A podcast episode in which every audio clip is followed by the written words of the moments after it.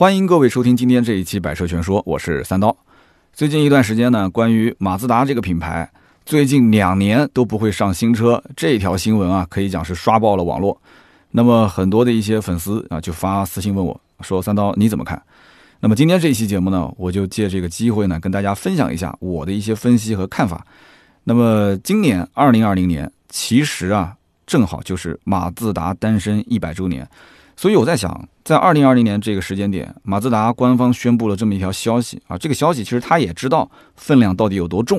那么对于这个品牌来讲的话，其实我觉得不仅仅是企业经营的好不好，而是这个一百年的汽车品牌。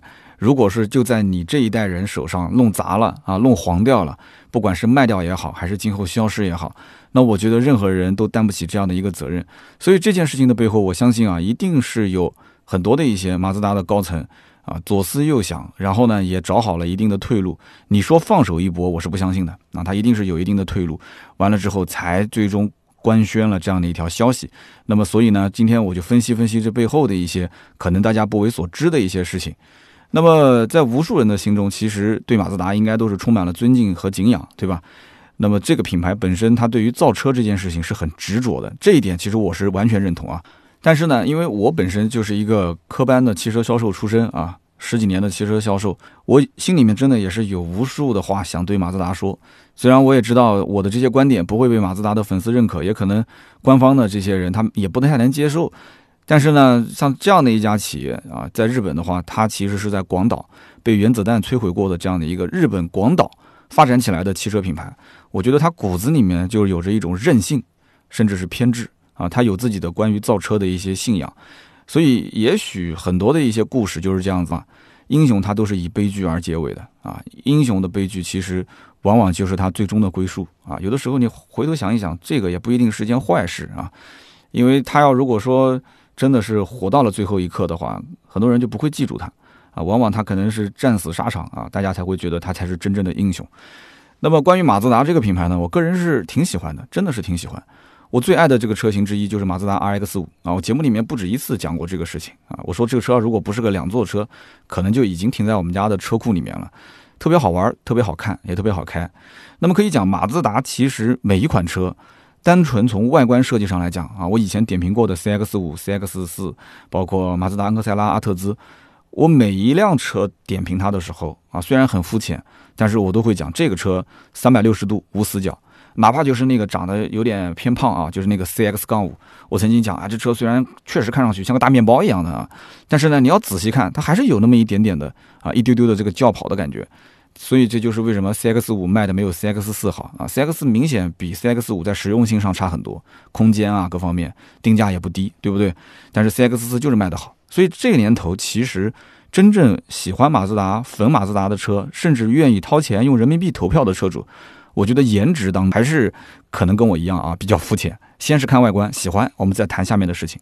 那么至于像轿车阿特兹跟阿昂克赛拉这两个车，那就更不用讲。这两个车，不管是你站在车头看，还是车尾看，还是车侧看，对吧？任何角度你去看，其实同级别当中，我觉得它的这个设计应该讲是非常经典的。我曾经拍过一期去试驾啊，大家如果看过应该知道，就是当时我是扮演一个销售，然后呢，海洋跟秋晨扮演一对情侣啊。我曾经就在聊这个车啊，吐槽这个车就是对面为什么思域加价，但是我们家的这车子让价，客户还挑三拣四，哎，特别好玩。反正大家有兴趣的话，你可以搜来看一看，我们的订阅号“百车全说”里面就有。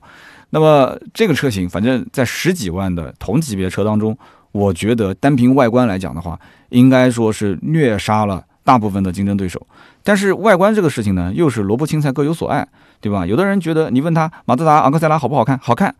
哎，那你为什么买思域？哎，我觉得思域更合我胃口。所以胃口这件事情跟好不好看，我觉得是两个概念啊。符合我的胃口，它不一定就是最好吃的东西。什么叫好吃？好吃的东西可能你觉得是麻辣火锅，但是我可能觉得是寿司，对吧？我们两个人可能口味不一样。所以这个里面呢，就是在市场层面来谈的话，就有很多因素会决定这个车畅不畅销。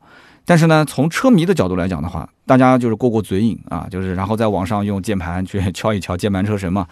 那么他们可能会去研究技术。那么从这个层面来讲的话，那么创驰蓝天这个技术，我相信啊，键盘车神肯定是讨论最多的啊，怎么牛叉，怎么牛叉。这个技术其实听起来确实也挺牛叉的，创驰蓝天啊，名字起的也很好。但是大多数人并不是真正能够懂这个技术到底能得到什么样的好处，或者说能有什么本质上的提升。很多人到 4S 店去试完马自达，再去试其他的车的时候，他可能也能接受说，嗯，不错，这车，呃，开起来好像这个动力还不错啊，好像底盘也，呃，挺稳的，呃，就只能说到这个位置，再往下说他也说不出来了。而且大家都不是说真的完全是以操控性来决定自己是不是要买这个车。什么叫做操控？很多人到今天为止也说不清楚什么叫做操控啊！你开个日系车操控就不好了吗？开个德系车操控就一定好了吗？那法系车呢？对不对？那美系车呢？所以很多人还会要考虑跟自己利益相关的一些事情啊，比方说品牌的保值率啊，啊，比方说品牌的公知度啊，就是它的社交符号，大家是不是都能公认这台车还是比较上档次的？花了十万块钱买了一个看起来像二十万的车，再比方说它的实际的功能配置啊，有没有用真皮啊？有没有用缝线？啊，就是天窗啊，大屏幕啊，这些东西其实都是现在就是在市场这个层面里面是需要考虑的。这个产品应该怎么打造？但是马自达呢就很有意思，马自达本身它好像就不食人间烟火啊，它也知道客户喜欢大屏，但是呢，它就偏要很任性的，我就给你一个小屏幕，甚至它还要取消这个屏幕，说以后我就不给你造屏幕了，对吧？你不是有手机吗？你直接拿个架子架起来不就行了吗？我就把这些成本省下来，然后呢，干嘛？然后我提升你的操控性。那我们就回到刚刚前面的话题了，操控真的是让一个客户最终买单的决定性的因素吗？其实真的不是，包括还有空间啊。马自达如果在整个加长啊，把这个昂克赛拉加长一点，把阿特兹加长一点，那客户甭管什么操控不操控啊，配置不配置啊，首先你空间方面就有优势，对不对？但是呢，马自达工程师肯定这么想的，那我要一拉长，不就失去了我的操控性了吗？它是一个很纯粹、很纯粹的一个造车企业。这家企业其实给我是种什么感觉呢？就是它在精神层面上是有追求的，所以它不会因为市场上的一些消费者的偏好来去改变它在精神上的这个追求。所以因此，你跟我讲啊，你说我要把这车加长，不可能，想都不用想啊！你跟我讲，你说能不能用小排量的涡轮，想都不用想。你就凭马自达能研究那么牛叉的转子技术，你让他开发一个涡轮增压小排量的发动机，那不是分分钟的事情吗？对不对？然后你要大屏，我不给，对不对？你要真皮，我也不包。反正我就是这么个马自达，这就是他的这样的一个性格，精神层面上是有追求的啊，所以我们这种凡间的人类啊，对吧？食烟火气的这些老百姓，可能有的时候就不太理解马自达这个品牌啊，定价还定那么高，还没什么优惠。所以呢，聊到这边呢，我想提一个题外话啊，就是你会发现啊，在日本经常会出现什么神啊，什么什么什么圣啊，对不对？什么经营之神、经营之圣。啊，所以这个美食圈里面也会出现动不动什么寿司之神、天妇罗之神、茶道之圣啊。所以我曾经听说过这样的一个传闻啊，说日本为什么会出现这种又是神啊又是这个圣啊，是因为日本人在很久很久以前，他一直认为自己这个国家是世界的尽头啊。日本一个小岛，对吧？然后他认为就是世界上所有的技术、所有的文化传到了日本这个地方，他就已经到了世界的尽头了，就已经终止了。所以日本人觉得他应该有责任把它发展到极致啊，把它传承下来。所以呢，就是日本人不管是在各个文化方面的传承，还是说在某种技术方面的迭代和跟进，他们就会去潜心研究。哇，你会发现，就是很多东西都是这样。到了日本，他就会有一帮日本人在那边去潜心研究。时间久了以后，所谓的叫匠人精神啊，匠人精神不就是几十年不换工作嘛，就干同一件事情嘛？那我也想这么干，对不对？如果能养活自己的话，那么时间久了，各行各业就出现了所谓的什么神啊、圣啊这些啊。其实我们理解就是达人嘛。那么马自达的创始人，我估计他应该也是这样一个概念啊。他可能觉得说，造车这也是一门技术，所以我作为马自达。啊，我这个品牌的这个主理人，那我就要把这一项技术推向极致。所以打心眼里面，我个人感觉，马自达的高管其实一直没把全球各地的车企放在眼里，他们一直都觉得自己特别的牛叉啊。所以呢，我用几件事情就可以证明这一点。当然了，他曾经也牛叉过，这确实是真的，这是事实。那么聊到这里的话呢，就不得不提马自达啊，最引以为傲也是最传奇的一件事情，那就是砸锅卖铁折腾这个转子发动机的故事。啊，关于转子发动机，我相信很多人都听过，但是这么一个故事的完整的啊讲述，我估计在网上应该不是很多。如果是图文的话，那就肯定是非常非常长了。我把它稍微的浓缩了一下，那么今天呢，分享给大家听。那么听完马自达去研究转子发动机的故事，我们结合今天聊到的整个的马自达的品牌啊，未来两年不造新车这件事情，我相信很多人应该会非常非常有启发。当年呢，马自达其实去研究这个转子发动机源的啊，它是有渊源的，并不是说马自达是第一个发明转子发动机的，它不是发明转子发动机，这一点一定要。那么，因为去研究研发转子发动机，最后马自达差一点点破产，然后是找到这个福特过来解围这件事情，我相信啊，了解汽车圈的人应该多少也知道一点。那么按道理讲，去玩转子发动机这么烧钱又吃力不讨好的一件事情，那为什么他还要做呢？理论上来讲，你曾经差一点破过一次产，那么这种事情呢，肯定是从高层。到中层到下面的所有的这个马自达的员工都不愿意啊，肯定是不愿意，对不对？那谁都不愿意说自己挣不到钱，然后企业又要破产，对吧？自己又要失业，所以应该是吃一堑长一智。但是，但是这么一个烧钱又不被市场认可的东西啊，没有愿意掏钱的金主爸爸去买单，马自达仍然不选择放弃，他仍然不选择放弃，他还是坚持要去干。我可以这么讲，到今天为止，马自达都已经都已经这种样子了啊，家里面估计都揭不开锅了。他还坚持要在发动机这件事情上去搞点大动作，还不是小动作，是大动作。那虽然说这个大动作多数应该不是转子发动机，但是大家知道之前有压燃，对不对？那么最近听说又开始折腾一些新的东西了啊！现在什么直六三点零的这个后驱，马上后面说该也也也会量产哈，所以你根本看不懂他现在在玩什么。但是有一件事情就是，他就是在造车，他就是在干这一件事情。那么马自达他自己可能觉得自己非但不是在瞎折腾，那么当年我去干这个转子发动机的事情，那么很多的汽车企业比他更有钱，比他更有实力，都已经放弃了，对不对？那我至今还是没放弃，我还在做研发，那说明什么？说明我有信念，说明我坚持，是不是？所以我不讲嘛，它就是一个精神层面上是特别有追求的一家企业。那么关于转子发动机啊，我刚之前也说了啊，这不是马自达第一个发明的。那么相反，其实他这个技术还是从别人手上学过来的。在一九六一年的时候，当时呢，整个的日本其实造车企业的技术水平有限，所以呢，他们希望是去到欧洲去学一学这个欧洲的一些车企，他们是怎么造车的。所以呢，六一年马自达就派员工到西德的一家叫 NSU 的公司去学技术。那么这个 NSU 公司呢，一听名字啊，很多人感觉好像很熟悉啊，没错。这就是奥迪的前身，大家都知道，奥迪的四个环就是四个公司联合组成的，其中一家就是这个 NSU。那么当时呢，这一家叫 NSU 的公司啊，正在研究一款新型发动机，叫什么呢？叫汪克尔转子发动机。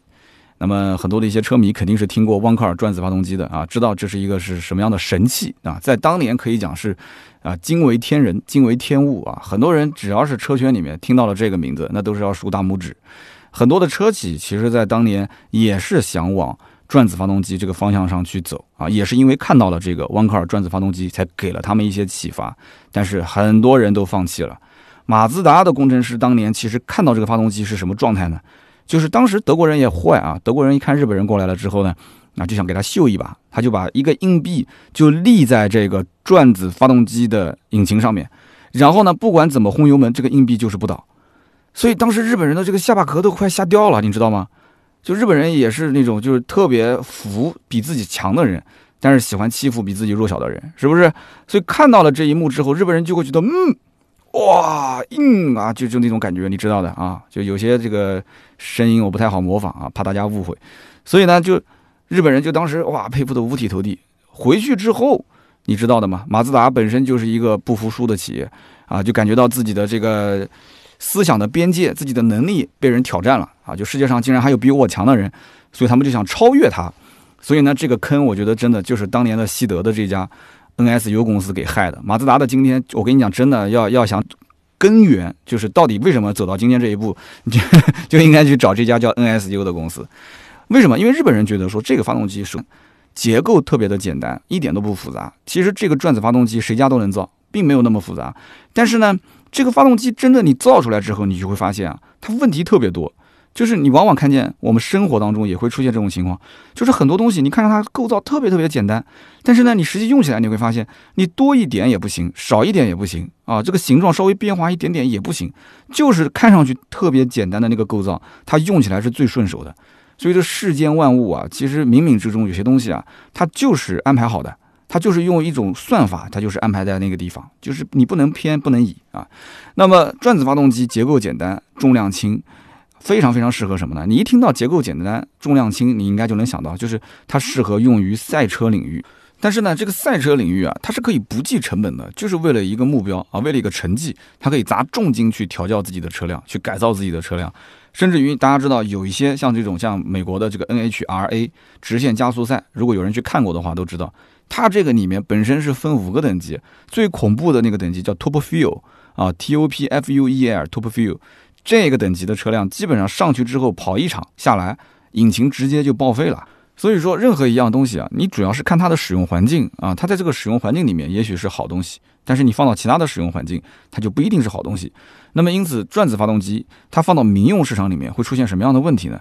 这个呢，其实主要是跟它的构造和它的材质相关，因为它的这个转子发动机的核心就是那个三角饭团一样的这个形状，就长得像个粽子一样的这个形状的转子，它在转动的过程当中啊，它会一直高速摩擦这个气缸内壁。啊，你可以想象一下啊，有有几个像粽子一样的在你的引擎里面上下这样子转转转转，那么时间一长，气缸内壁就会出现像搓衣板一样的这种波纹状的磨损，那么称之为叫颤痕。那么这种损伤是不可逆转的，所以呢，你要想修复它，要不就是换整个的缸体，要不就是换引擎，其实都是一回事。但是呢，虽然遇到一点困难啊，马自达还是坚持要做这个转子发动机，所以呢，就到处找这种耐磨材料，找了一圈，三年之后终于找到了。啊，这是哪家公司生产的呢？是日本的一家叫做碳素公司。那么为什么这家公司能生产出这样的一个材质呢？因为这家公司是为新干线做这个导电夹的摩擦面而开发的啊，所以因此这家公司它的这个产品品质绝对是没有问题的，对吧？耐磨性各方面都很好。可是人家这个材质在开发之初就是为了新干线，是为了造高铁用的。大家都知道造高铁那都是动辄几亿的成本啊，所以这个东西到底有多贵，我暂时没查到具体的成本价是多少，但是一定是不便宜的。你要把这个材质用到转子发动机的这个铸造当中，对吧？那么材料本身就很贵，那你转子发动机到底能跑多少量？大家都知道，量起来之后你才能把成本摊销。如果你量起不来的话，你用这么昂贵的材质去造出来的车，它得卖多少钱？对不对？而且这个材质是不是根本能解决掉这个耐磨的问题？这还这两说。但是后来证明，其实也没有完全解决啊。那么马自达当年不管那么多啊，最起码比现在看到的这些材质铸造的发动机，这个肯定是要更好一些，对吧？成本不成本的，那先用着吧。那么马自达从一九六一年第一眼看到这个转子发动机，到自己造出一台转子发动机的车辆，一共花了多长时间呢？仅仅就六年时间。所以你想想看，这是一家多么恐怖的企业啊！六年时间就已经造出来一辆车啊，叫 Cosmo Sport 幺幺零 S。那么一九六七年造出来之后，马自达就一直觉得自己掌握了这个核心技术啊，就开始在这上面就一路狂奔。那么一直到一九九一年的时候，马自达呢去参加这个勒芒二十四小时耐力赛。啊，结果一不小心得了一个冠军啊！网上呢虽然对这个冠军有一些争议，但是呢，你实打实的去查他的相关资料，他就是冠军啊！这这里面有一些故事，有机会我们再来聊啊。那么这个马自达当时参赛的车辆用的就是 R 二六 B 转子发动机，二点六升的引擎啊，在九圈转的时候可以爆发六百九十匹马力。那么其实呢，在当时勒芒那一届赛事之前，有相关法规已经提出，就是对这个车辆的引擎做一些限制，但是呢，没有那么严。所以从这一届之后，那么马自达的这一类的转子发动机就不让再进入到这样的一个勒芒二十四小时的啊耐力赛了。所以因此有人外面讲说，是因为这个马自达的这个转子发动机，所以导致了修改规定。那这一点的话，大家如果去了解勒芒二十四小时赛。你可以知道的，它这个规则之前就有，而不是完全针对于马自达的。所以在当年这件事情呢，也是被很多人就是传闻传的也很悬啊，说这是一个叫做马自达事件。那么不管怎么说啊，这件事情至少让马自达一战成名，对不对？很多人就知道了，哇塞，竟然有一个马自达的转子发动机，我的天，这么厉害！而且最关键的就是它是整就是亚洲的车企，或者说它是整个日本的汽车品牌。首次获得勒芒二十四小时拉力赛的冠军，你想想看，这是不是很值得我们这个作为亚洲人，对吧？值得骄傲的。直到二十七年之后，二十七年之后啊，兄弟们，二零一八年，也就是前两年，那么丰田才获得了这个勒芒赛事的冠军啊，第二个这个可以说是亚洲品牌吧，啊，或者说是日本本土的品牌。所以，因此我们多么希望说中国有一个品牌也可以去获得一次。啊，勒芒二十四小时耐力赛的冠军啊，这个是绝对可以载入史册的啊。所以说呢，大家想一想，在当年马自达的底气到底有多足？马自达的心气到底有多高啊？如果是你的话，你在当年啊，一九九一年的时候，你干了这么一件事情，然后直到丰田二零一八年的时候才拿到了这个勒芒赛事的冠军，这中间的二十多年，你是不是看谁都不顺眼啊？就是这么豪横啊，真的是，哎呀，豪横的不像样了。那么在民用车这个领域啊，其实至今为止。被奉为经典的车型，RX 七肯定是其中一款，对不对？从第一代的 FB 到大家都熟知的第二代的 FC，还有就是 FD，老车的收藏圈子里面，我可以这么讲，谁的手上如果有一台啊转子发动机的 RX 七，那绝对在这个圈子里面啊，所有人都能记住你的名字，你信吗？啊，别人收藏的车子再贵，我觉得他可能都没有你，就是给人感觉就是特别懂车啊，特别会玩车，特别就是识货啊，是有一种精神层面的共识。那么这台 RX 七呢是二零零二年停产的，那么停产之后紧跟着 RX 八就上市了。那么 RX 八这个车型呢不像 RX 七那么纯粹啊，那么暴力，它相对来讲呢会温和很多啊，就对市场还是做了一些妥协。那么最关键就是 RX 八呢，它是用了全新一代的转子发动机，结构变得更简单，体积也变得更小，重量也变得更轻，功率也变得更高。哎，我这么一讲，可能有的人就要说了，那照这么讲的话，这马自达还是挺牛叉的，对不对？转子发动机它还是把它推动了，往前走了，是不是？那么这样一来的话，这个发动机应该就没什么问题了。你刚刚讲的不都是优点吗？实际上，至始至终那些问题，该来的还是会来，该在的还是都在。只不过因为 RX 七跟 RX 八的车主实在是太少啊，他们可能 发出的声音你们也没听见。如果是老车的圈子里面的话，你去问一问这些收藏 RX 七、RX 八的车主，他们自然会告诉你啊，这个发动机的耐用程度其实还是没有从根本上解决。然后这种车型的油耗也很高，高的离谱，特别是在高转速的时候，高的离谱的一塌糊涂。然后它的排放也很。不太符合现有的这种标准，而且它的机油损耗量也很大。那么什么叫做机油损耗量大呢？啊，其实也就是民间通俗来讲，就是烧机油。所以这些问题都没有解决。那作为一个想要跑量的家用车来讲，这都是不现实的啊！安装一个转子发动机，然后就开始大批量的生产，大批量的去卖，那你今后一定是大批量的接受维权，大批量的投诉，想都不用想。那么这些问题呢？马自达的工程师不知道吗？马自达的工程师肯定是知道的，对不对？他们都一直在研究这个转子发动机，他们其实也很清楚，就是打娘胎里面转子发动机就有这些问题，根本就没有办法解决。所以说，RX 八最终也是在二零一二年宣布停产。那么之后呢，就再也没有转子发动机的车型出现过了。而实际上，我至今为止都认为马自达没有放弃转子发动机，他还是在心心念念的想要去改造和提升这个发动机的技术。啊，他可能会认为说，在材质方面，一定人类能找到更好的材质去替代这个磨损的问题，对吧？那么也有可能他会这么想，就是说我在结构设计方面，我只不过现在我没有想到这个点子，我将来如果想到了，我一定能让它变得更加的厉害。就他会认为这是一个特别有挑战的事情，而且这种事情一旦要是做成了，那就是绝杀。那一旦做成，直接翻盘，因为它就是颠覆了你所有的这些。这个我们的内燃机的引擎的一个构造，换句话讲，为什么马自达至今都不太看好什么插电式混合动力、新能源电动车？就是因为一旦这件事情要是做成了，它其实可以把内燃机的这种能源的损耗，或者说是能源的这种实际的工作效率提升到一个更高的境界。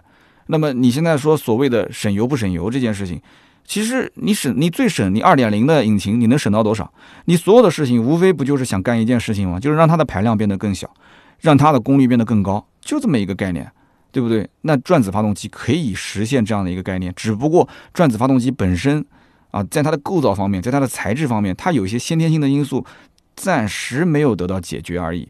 所以这就是马自达为什么一直要坚持去开发这个内燃机，一直要坚持去做转子发动机。一直不肯放弃的原因。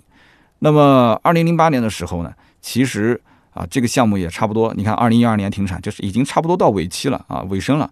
但是呢，马自达还曾经研究过什么叫做氢能源啊，氢转子发动机。我的个天哪！你一听，转子发动机本身就是一个高不可攀的东西了啊。完了之后呢，氢能源很多的车企还没掌握这个技术，马自达一下子两个一起上啊，氢能源转子发动机。而且还曾经量产过三十台啊，叫 RX 五。那么这个车型当时是用在挪威的这个绿色交通运输实验啊，也没有说真正投入到民用市场。那么这台车可以在氢气和汽油燃料之间进行切换啊。当然了，它这个引擎就是转子发动机。那么可以讲啊，我个人理解，这马自达像什么呢？就像我们这个班里面的一个非常性格偏执的学霸。就是他这个人呢，给人感觉他的学习成绩当然了不用质疑啊，学霸嘛肯定是很好。可是每一次考试的时候呢，他只去解答这个试卷最后的那几道最难的题目啊，把这些题目都做成满分了。但是呢，在交卷的时候，老师就发现他这张试卷几乎就是白卷，除了最后几道最难的题目啊，全部都答对了。但是前面的这些简单的题目，他一道都没答。所以这就是马自达这种他的人物设定，你知道吗？他就是这样子，他就是觉得我都能把最后这几道题都答对了。你还让我答前面的有什么用呢？你直接给我一百分不就行了吗？啊，所以这就是哎呀，市场和他的信仰之间的区别啊。那么在二零一五年的东京车展，马自达又带来了一款全新的转子发动机的概念跑车，叫 RX Vision。我之前其实一直也在关注这个马自达的一些进展啊，就是我发现它有很多的一些技术神神秘秘的，网上有些传言，但是呢又找不到更多的资料。你比方说。就一直传闻啊，说这个马自达一直在研发啊，在造一个叫做 Skective R 的创驰蓝天转子发动机啊。这个发动机厉害在什么地方呢？创驰蓝天很多人都听过了，对不对？但是创驰蓝天转子发动机，哎，这个还是一个很新奇的名词。说这个发动机它是双转子，一点六升排量加电动涡轮增压和混合动力系统，可以拥有超过三百三十五千瓦的最大功率。大家知道什么概念吗？就是正常的 1.5T、1.6T 的涡轮增压引擎，其实也就在一百多千瓦。我这两天拿了一辆宝马 X3 的试驾车在开，啊，是一个 28i 的一个版本，它的功率也就在一百六十五千瓦。它的最高配置 30i 的这样的一个版本，其实也就在一百八十五千瓦。那么什么车子能达到这种三百多千瓦的这么高的功率呢？宝马的 M3。宝马的 M 四像这种啊，直列六缸的引擎，而且三百三十多千瓦，至少要到它的竞速版啊，它的普通版本也达不到，也就是三百多一点。所以你想想看，这什么概念？如果说这个车型最后它能把这个技术放到民用上来讲的话，老百姓不用再花一百多万去买 M 三、M 四啊，直六的引擎，双涡轮增压，那我就买一辆马自达的这个车，可能就小几十万，对吧？三四十万，说就能享受到这样的一个。输出的功率那么大，但是实际的油耗又那么低，然后呢，它如果在排放标准符合各地的法律法规，那这个车企确实可以翻盘啊！它掌握了最核心的技术，这么牛叉的黑科技，对不对？你还买什么 M 三，买买什么 M 四呢？你直接买辆马自达不就行了吗？它又不是不会造跑车，长得又比你帅，价格比你便宜，对不对？跑得还比你快，操控还挺不错，不是一直号称东营小宝马吗？对不对？东营宝马，那这个名称不就坐实了吗？他如果真有这种底气，真有这个实力，你说让你休息两年，两年之后放个大招，那我为你鼓掌。我觉得我那个时候我也会去买一台，那我估计就是供不供不应求了。那整个市场上，那马自达估计都加价都加的不像样了，在中国市场上一货难求啊，那就跟小米一样啊，就是定时定点上网站秒杀啊，就跟抢那个椰子啊 AGA 一样的秒杀排队，谁能抢到谁就能赚到。那那个马自达那个我的个乖，我都不敢想，那真的是小日子过飞掉了。但是这种现象会出现吗，兄弟们？你觉得会出现吗？我觉得很难。汽车企业毕竟跟造鞋不一样啊，你找几个名人带个货就行了，是不是？炒作一下。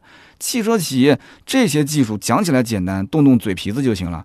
这里面要多少工程师，多长的时间去进行反复的失败，然后失败完了之后再实验，实验了以后再失败，这里面都是钱啊，都在烧钱啊。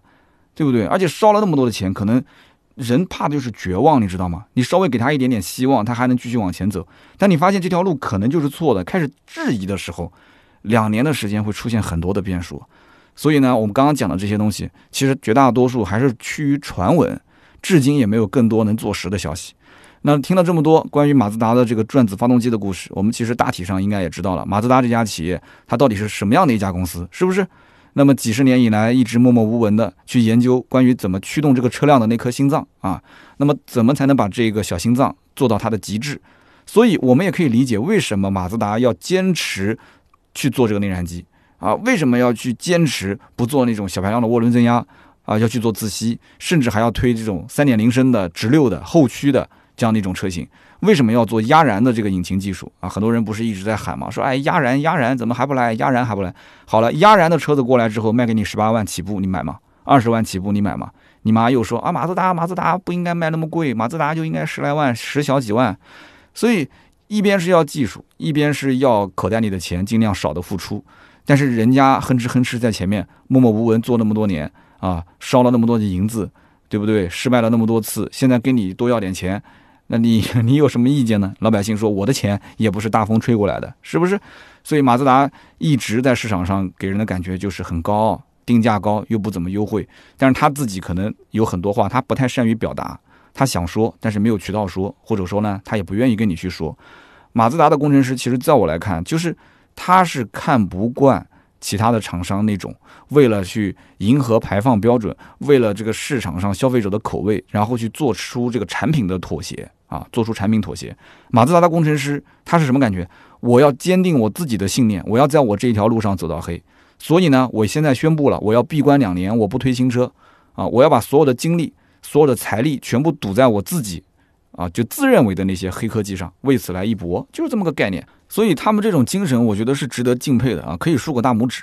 但是呢，还是那句话，我认为成功率实在是太低、太低、太低。那么为什么我认为成功率太低？首先，马自达一直坚持说，哎呀，认为自己是一个二线豪华品牌，对不对？他根本就没把自己的定位放在说和什么丰田、本田、大众这一类竞品，就我们认为的竞品是在一条线上。他不认为，这么多年来，马自达都认为自己比他们略高一等，所以它的定价高，而且不怎么让价，终端优惠都很少，产能也很少，对不对？马自达始终认为什么？他就是你识货的人，你才能懂得欣赏我的作品。你不识货的人，你冲着便宜来买，你不是我要的客户，我还看不上。说白了是什么？说白了就是你得先是我的粉丝，你才能做我的客户，就这么简单。这就导致这个品牌其实一直都不怎么接地气。你看它有的车可能卖的挺便宜的，但是你要横向去对比的话，你会发现，你会你会发现，就像思域都已经火成那个样子了，马自达仍然还是坚持自己的定价，终端也没什么优惠。你看那个新的昂克赛拉刚上市。哎呦，我的天哪！4S 店就像宝贝一样的，哎，问优惠多少钱啊？我们目前没有优惠，好，过段时间好了，稍微有一点了，我们三千不能再多了啊！也没车，没车，对不起，没车，三千块钱优惠，五千块钱优惠，我的天哪！现在思域都能优惠很多了，所以你这 你在干嘛呢？有这么好的一个机会，你为什么不去把他的客户给抢过来呢？去切啊！但是不行啊，马自达不是这么认为的。大家之前应该还记得啊，我和这个中国台湾的安迪老爹，我们两个之间连线。那么安迪老爹也聊到这件事情，说在这个台湾啊，这个马自达卖的也不好，什么原因？也是这个原因，也是骨子里面那股傲气，价格卖的高，然后也没什么终端优惠，对吧？就看着丰田把这个市场霸占，那么看着其他的一些品牌卖的越来越好，甚至连福特卖的都比他好，那怎么办呢？他也无动于衷，对吧？他还是干这么一件事情，就是坚持自己的原则。那么马自达，我曾经发了一条微博讲，我说他是没有公主命，却有公主病。他就是一直认为是一个二线的豪华品牌，对不对？那么他是不是也会羡慕隔壁的这个邻居啊？像什么丰田、本田和日产呢？我个人觉得他内心深处啊，他应该还是多少有点羡慕。为什么？因为别人比你有钱，对不对？别人比你活得好。他但是这种心情应该只会在关起门来自己家里面有所表达，但是出去之后，他这个腰杆子一挺直，他还是那个马自达，对不对？因为你想想看，马自达它是没有豪华品牌的，那么雷克萨斯。Acura、讴歌，包括英菲尼迪，这都是丰田、本田和日产他们自己的豪华品牌。豪华品牌有更高的溢价权，而且豪华品牌的打造也是需要时间跟历史的沉淀。马自达一百年了，一百年了都没有沉淀出自己的豪华品牌。那有人可能要说，不对不对啊，三刀打住！马自达曾经有过自己的豪华品牌，叫做阿玛提啊，A M A T I。对这个品牌，我也查到了相关的资料，是有过这样的一个子品牌。但是马自达当年烧了七千五百万美金啊，轰轰烈烈的对外宣布说自己有一个豪华品牌叫阿玛提了。但是这个牌子，我想问，它真正量产过什么车吗？它的车卖到客户手里面了吗？前前后后花了七年时间啊，烧了这么多的钱，最终这个车根本就没有上市啊，这个品牌最终也是胎死腹中。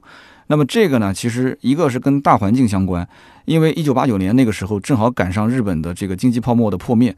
另外一点，大家不要忘了，我们前面提到的，一九九一年的时候，啊，勒芒二十四小时耐力赛上面谁获得了冠军？马自达获得了冠军。马自达跑勒芒去了，日本经济危机就已经全部的企业都快死了，还有两年那么多的企业都要倒闭了，马自达还哼哧哼哧在那边做转子发动机，还跑过去拿了一个冠军。所以这个是好事坏事呢？大家自己去想一想。这就像什么呢？就相当于他本身家里条件不咋地。但是呢，他自认为自己是个天才，然后呢，他觉得自己是有梦想，所以呢，他就想烧光家里面所有的钱，为了自己的梦想而奋斗一辈子。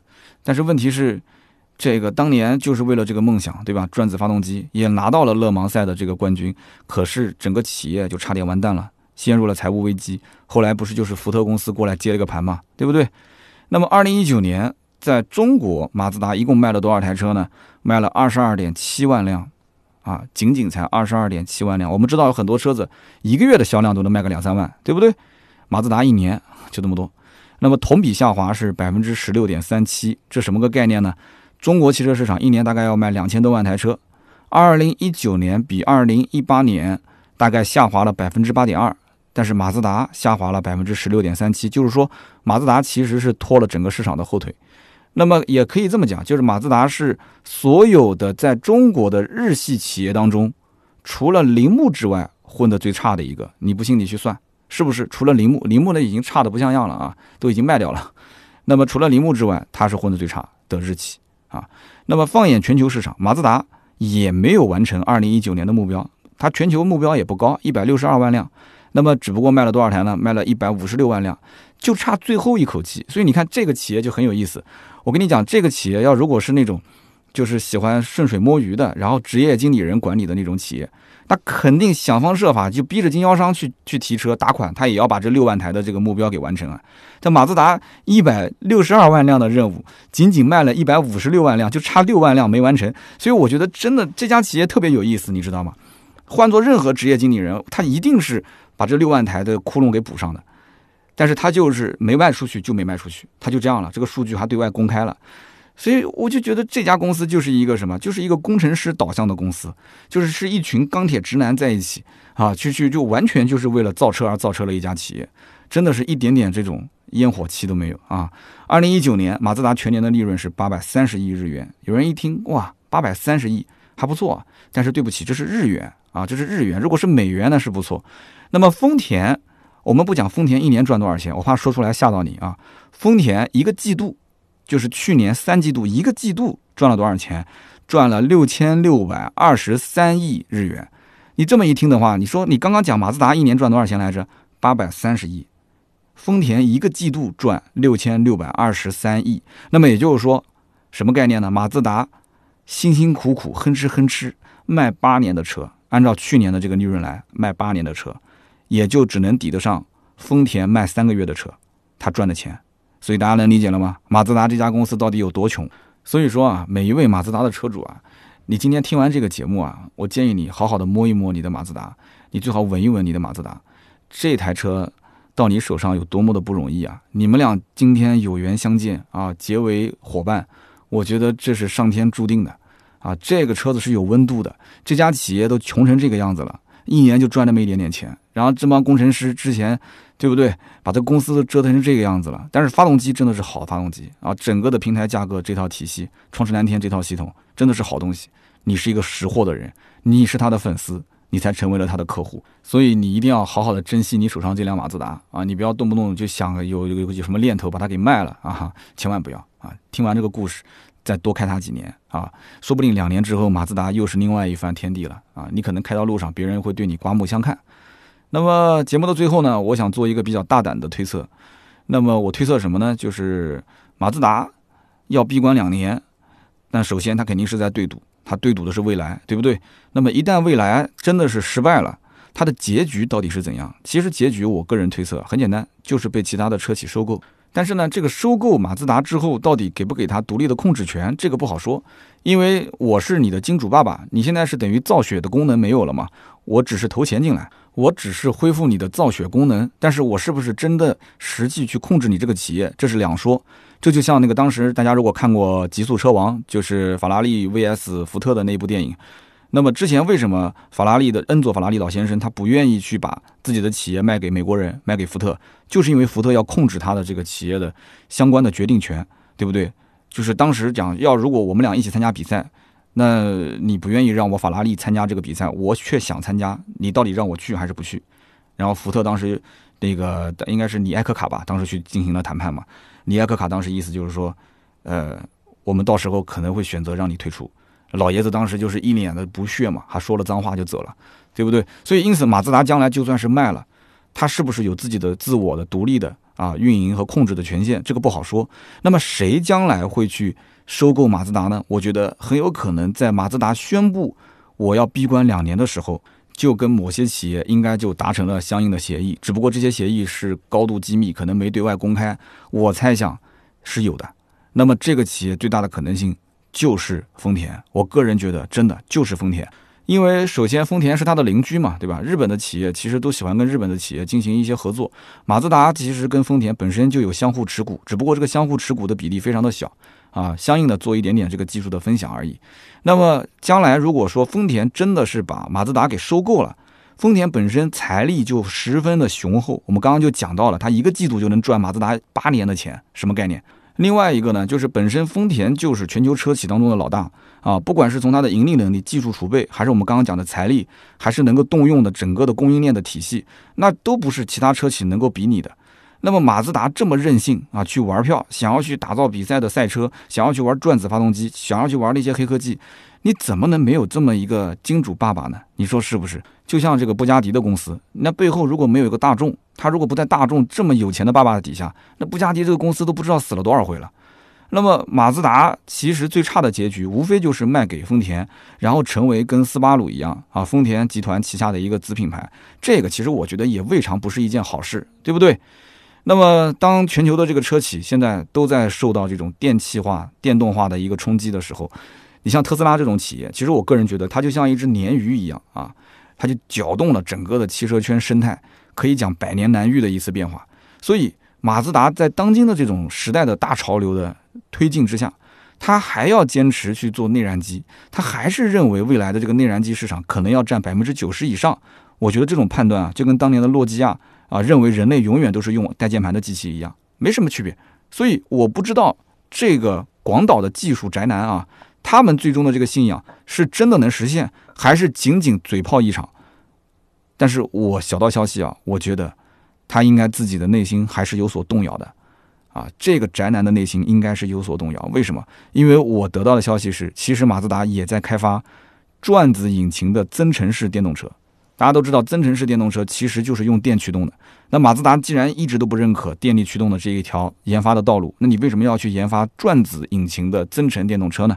如果说你的转子引擎已经是排放足够的少，油耗足够的经济，动力足够的高，那你干嘛还要用这个电动的驱动方式呢？用增程不就是用电动吗？对吧？烧油然后用电来驱动呢？为什么呢？那不多此一举吗？还增加成本。所以这种事情，我觉得就是，如果是真的啊，就是反映出其实马自达自己也有所不坚定了啊，也有所不坚定了。那我打心底里面当然希望这一件事情不是真的。啊，我希望它能作为内燃机最后的勇士啊，内燃机最后的斗士。那么在节目最后呢，给大家也再八卦一个小消息啊，什么消息呢？其实我们刚刚提到特斯拉，特斯拉的现任首席设计师，他的名字叫弗朗兹。这个弗朗兹其实曾经就是马自达的明星设计师啊，他是把马自达的人给挖了过来。所以大家去看一看特斯拉的这个 Model S 还有 Model 3这两款车，是不是都有点神似马自达的车呢？哎，这个很有意思啊，大家可以看一看。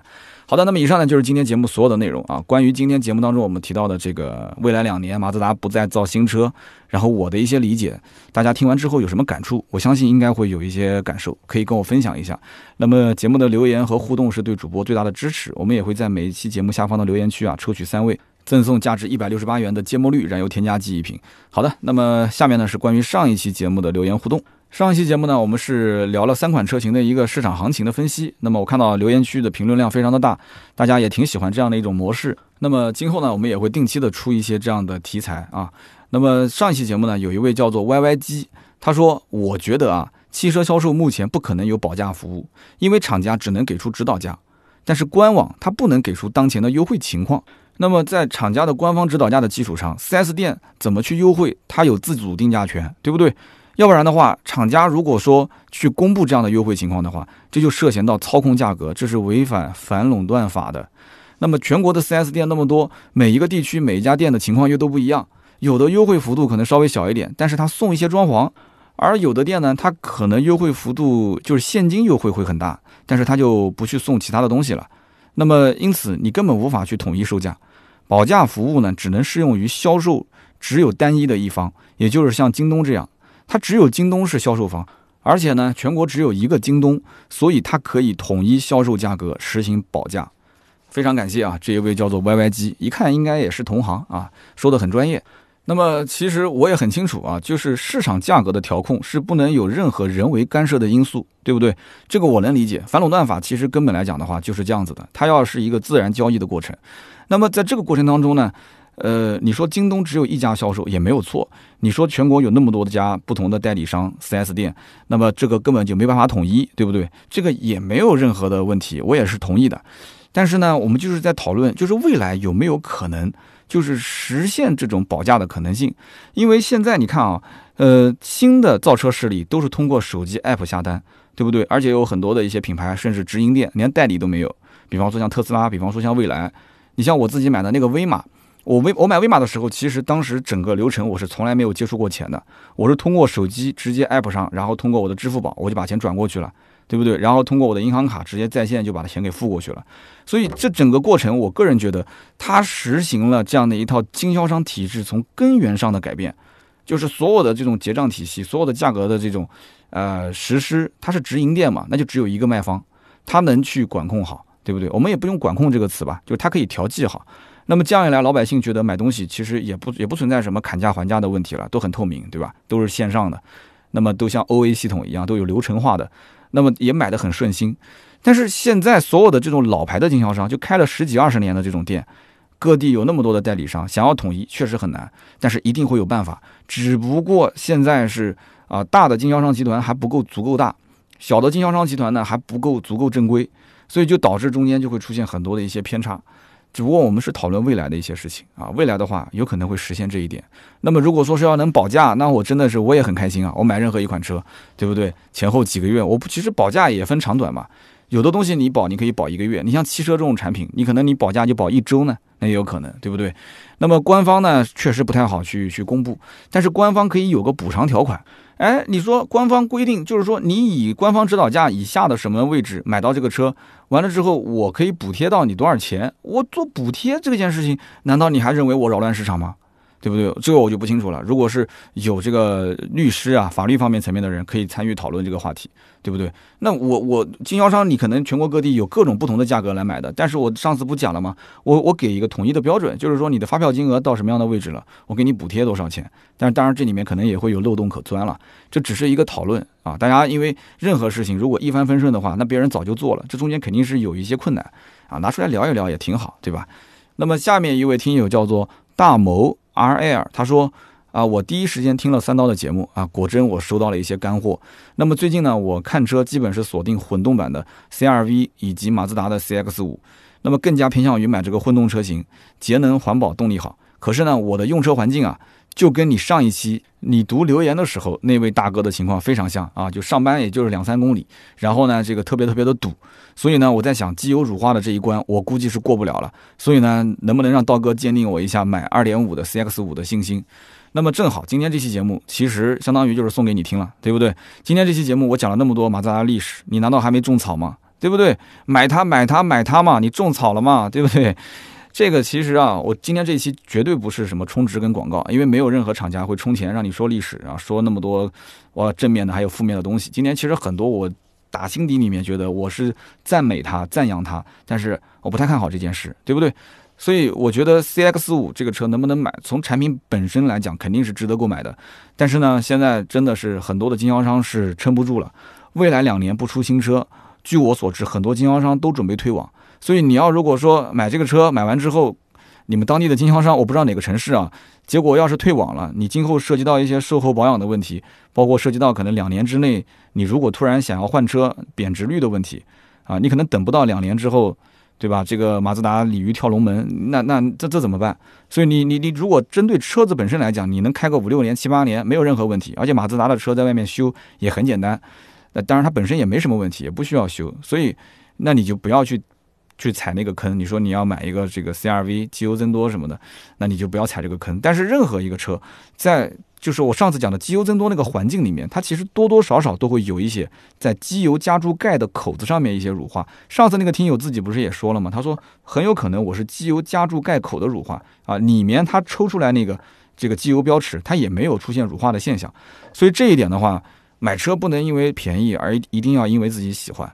如果你真的是一定要买这个混动的 CRV 的话，那我建议你，你就平时多跑跑长途，哎，那怎么办呢？对不对？你平时根本就没怎么这个跑长途的机会，你就想办法创造机会啊，创造机会也要上来，对不对？带着自己的媳妇儿或者带着别人的媳妇儿一起出去玩一玩，那这样的话，你这车子不就跑起来了嘛，对不对？给自己一些理由嘛。好的，那么我们聊一聊下面一位听友啊，他的名字叫做蓝玉清啊，他说：三刀，我毕业快两年了啊，卡罗拉开了一年多，我想换一个亚洲龙，但是呢。我又想先买房，我在一个三线城市，啊，我的预算呢，换车应该还是比较容易的。但是呢，我要是如果买房的话，嗯，我可能还差一半的首付。那么你作为一个过来人，有没有好的建议？我在想一个问题啊，就是你如果是去换亚洲龙，我不知道是全款还是贷款。如果是全款的话，你把你的卡罗拉卖掉换亚洲龙，你手上应该最起码要贴将近二十万。你二十万的现金。你说你的预算买车是很容易的，那你有二十多万的现金，你在一个三线城市，你买房还差一半的首付，这什么概念啊？那你这个房子的总价，嗯，我不知道你是首套房还不是首套房。如果是首套房的话，因为你说你要买房，我估计应该是首套，首套至少应该是百分之三十，百分之三十，那你差一半的首付，那是多少钱？五十，五十，百分之三十，你要买两百万的房子啊？两百万的房子，三线城市的房子现在都那么贵吗？我很长一段时间没有关注过三四线城市的房价了啊。那么我们还是回到这个问题本身，就是我个人觉得吧，买房这件事情呢，对于一个大学刚毕业的学生来讲的话，可能他没有那么强的感知，因为年轻人刚开始走上社会啊，要的都是门面啊，要的都是证明自己很成功。所以呢，我也能理解，你说你大学才毕业两年，你卡罗拉难道就不能开了吗？啊，你为什么现在就一定要去换一个亚洲龙呢？亚洲龙对你来讲有什么意义呢？除了装个叉之外，它的实质性的意义是什么？对不对？你是一个人过还是两个人过？你有没有女朋友？有没有结婚？啊，如果是一个人吃饱全家不愁，那你就买呗，对不对？你房子这个事情，你反正买完之后了，你这房子一时半会你也解决不了了，对不对？那你就拖着呗，你就开着亚洲龙出去浪啊！啊，你反正有了亚洲龙又这么年轻，别人一看还以为你是一个什么大公司的总裁呢，是不是？稍微包装一下。那这是你的那种生活方式，对不对？你将来挥一挥衣袖啊，不带走一片云彩，那多棒啊，很棒，这个生活方式很很开心。但是呢，你花钱买房，其实你买的不是房，你买的是个家的概念。那这个家呢，不是花钱能买来的，对不对？真的是冲着你亚洲龙来找你的这个妹子啊，我觉得真的这个可能也不是那种很适合你的人啊。但是呢，你又有个家。女生要真的跟你谈对象啊，因为你才毕业两年，我不知道你有没有女朋友啊。你就是如果是谈对象，你有个家，她觉得说，哎，很安稳啊，在这个地方定居了。那么对于你未来的这种生活的稳定性，你知道家里面理顺了之后，你的事业也会变得很顺。所以从长远角度来讲，我肯定是不建议你去换车的。你本来就有一辆卡罗拉，你开着不就行了吗？换什么亚洲龙呢？但是还是那句话，年轻人永远听不进去。年纪大的人的一些讲法，因为像我这种马上都四十岁的人了，对不对？我的心性各方面都已经磨得比较平了，所以呢，我是我的想法，还是那句话，你有你的选择的权利啊！你我只是你既然抛出这个问题，只是跟我们的听友一起来讨论讨论，大家也可以帮他出出主意啊！到底是先换亚洲龙呢？还是先在三线城市去买一个这个房子，稍微差一点首付，对不对？差一点首付呢，你就不行，再苦两年呗。你毕业两年就已经手上有二三十万的存款了，这什么个概念？你想想看，对不对？这二十来万可能是把卡罗拉先卖掉，我估计应该是这么算的啊。所以在这样的一个前提条件下，你这么优秀的一个人，你什么时候开不上亚洲龙啊？对不对？你的工资也是一直在往上涨的，你可能明年就能全款买亚洲龙，同时还能全款付首付买房了。你何苦要在这个时候去纠结呢？对不对？要推迟享受嘛？好吧，那么行，以上就是今天这期节目所有的内容啊。不管你有没有亚洲龙，反正呢，先给你一瓶芥末绿燃油添加剂。那么以上三位的听友，尽快联系我们的盾牌啊，微信是四六四幺五二五四。然后我们所有的听友呢，如果说想要进我们的微信社群的话，也可以加盾牌的微信号四六四幺五二五四。那么平时呢，在我们的这个微信群里面啊，天南海北的兄弟们都会聊很多非常好玩的跟车相关的话题。好的，那么今天这期节目呢就到这里，我们下一期节目接着聊，拜拜。